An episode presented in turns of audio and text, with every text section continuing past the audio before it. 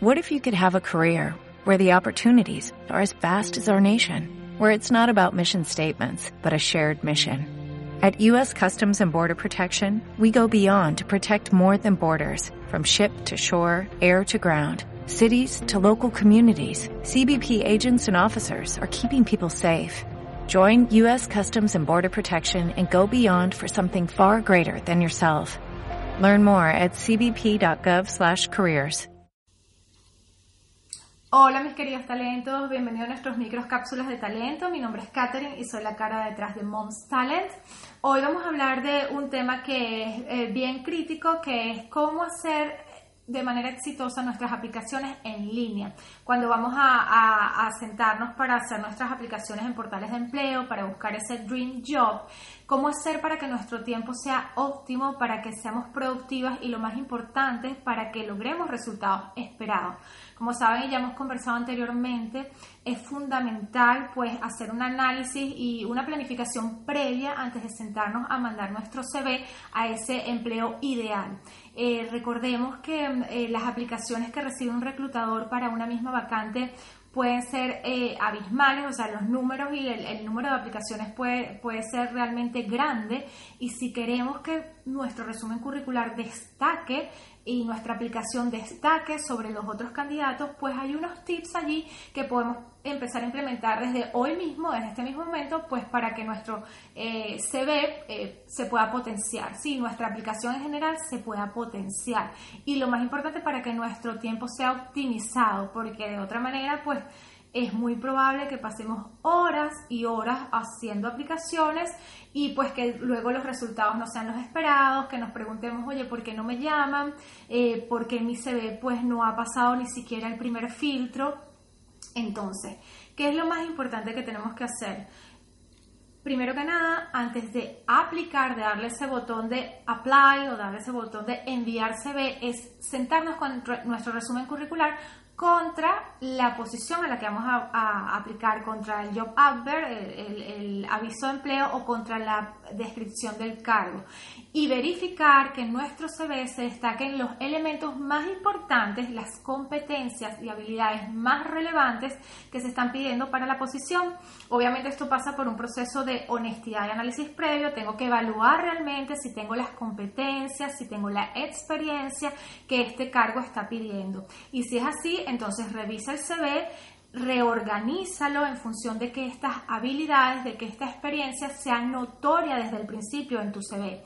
Recuerda también que hemos conversado que eso pasa por tener un perfil eh, profesional o un summary actualizado, ese es como tu párrafo de presentación dentro de tu CV em, y pues obviamente bien destacadas todo lo que ha sido tu experiencia profesional previa y también incluir dentro de tu CV pues eso, las habilidades más importantes que se relacionan directamente con este empleo al que vas a aplicar. Ese es el primer paso y es el paso fundamental.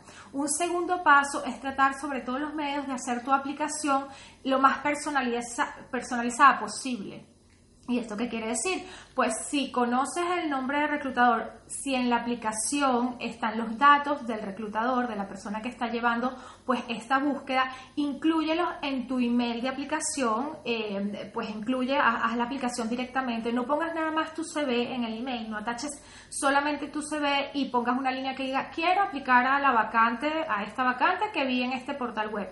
No, haz una aplicación pues más directa, poniendo los datos del reclutador y expresando en unas cuatro o cinco líneas por qué de entrada tú sientes que tus competencias, que tu experiencia profesional previa y que tus habilidades son un match perfecto para esa posición en particular. ¿Por qué? Porque cuando el reclutador, con tantas aplicaciones que recibe, abre tu email, con unas cuatro o cinco líneas que tú hagas de introducción antes de que él haga ese clic a tu CV, ya allí tú le vas a estar diciendo oye, yo soy buena en este rol por estos puntos en particular, yo tengo esta experiencia relevante, yo alcancé este logro que es directamente relacionado con esta vacante que tú estás ofreciendo, entonces eso automáticamente va a aumentar tus probabilidades de que el reclutador pues haga clic en tu CV y empiece a leer, ¿ok?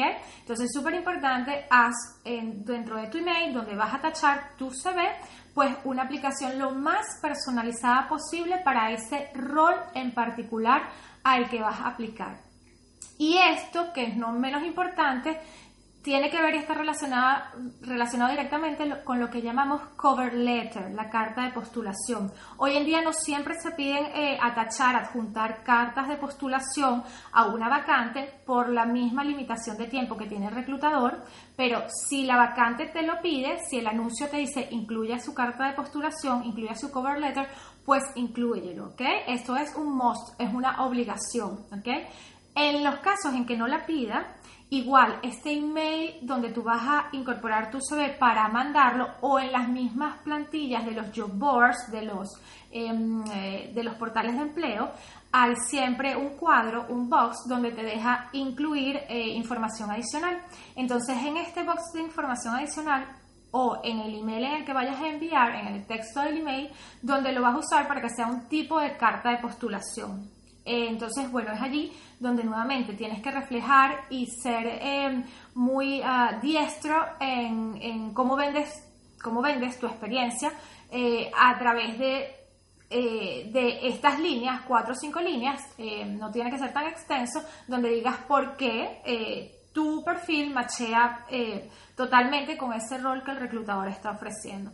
Entonces ya sabes, tres elementos súper básicos y que puedes empezar a incorporar desde ya en lo que es tu planificación de búsqueda de empleo es actualizar eh, y alinear tu CV a la vacante a la que te vas a postular. Eh, esto pasa por reconocer e identificar las habilidades y competencias que se están pidiendo para ese rol y destacarlas. Lo más importante es que se vean claramente en tu aplicación, en tu CV. Paso 2, hacer lo más personalizada posible que puedas esa aplicación. Si tienes los datos otra vez de la persona que está llevando y liderando el proceso, pues incluyelos y pues haz una, una nota lo más personalizada posible, más allá de solo decir, aquí te adjunto mi CV para esta posición. Y paso 3, la carta de postulación. Si la pide la vacante, pues incluyela. Sabes que ya es un must, lo debes incluir. Y si no la pide de la misma forma, redacta unas 4 o 5 líneas donde le expreses al reclutador por qué tu perfil es el más acorde a ese rol. Nada más con esos tres pasos que incluyas, ya estás eh, teniendo una ventaja o dando un paso adelante en, dentro del proceso de reclutamiento frente a otros candidatos que podrían no estar usando estas mismas técnicas. Espero que estos tres elementos de hoy eh, pues te sirvan. Eh, si sabes de alguien, como siempre comentamos, que le puedan ser de utilidad, que estén ahorita plenamente en el proceso eh, de incorporarse al mercado laboral o tratando de buscar un nuevo rol donde desarrollarse, pues ya sabes, como siempre decimos, sharing is caring, pues comparte este video, dale like y pues nada, nos vemos en una próxima cápsula de talento. Bye.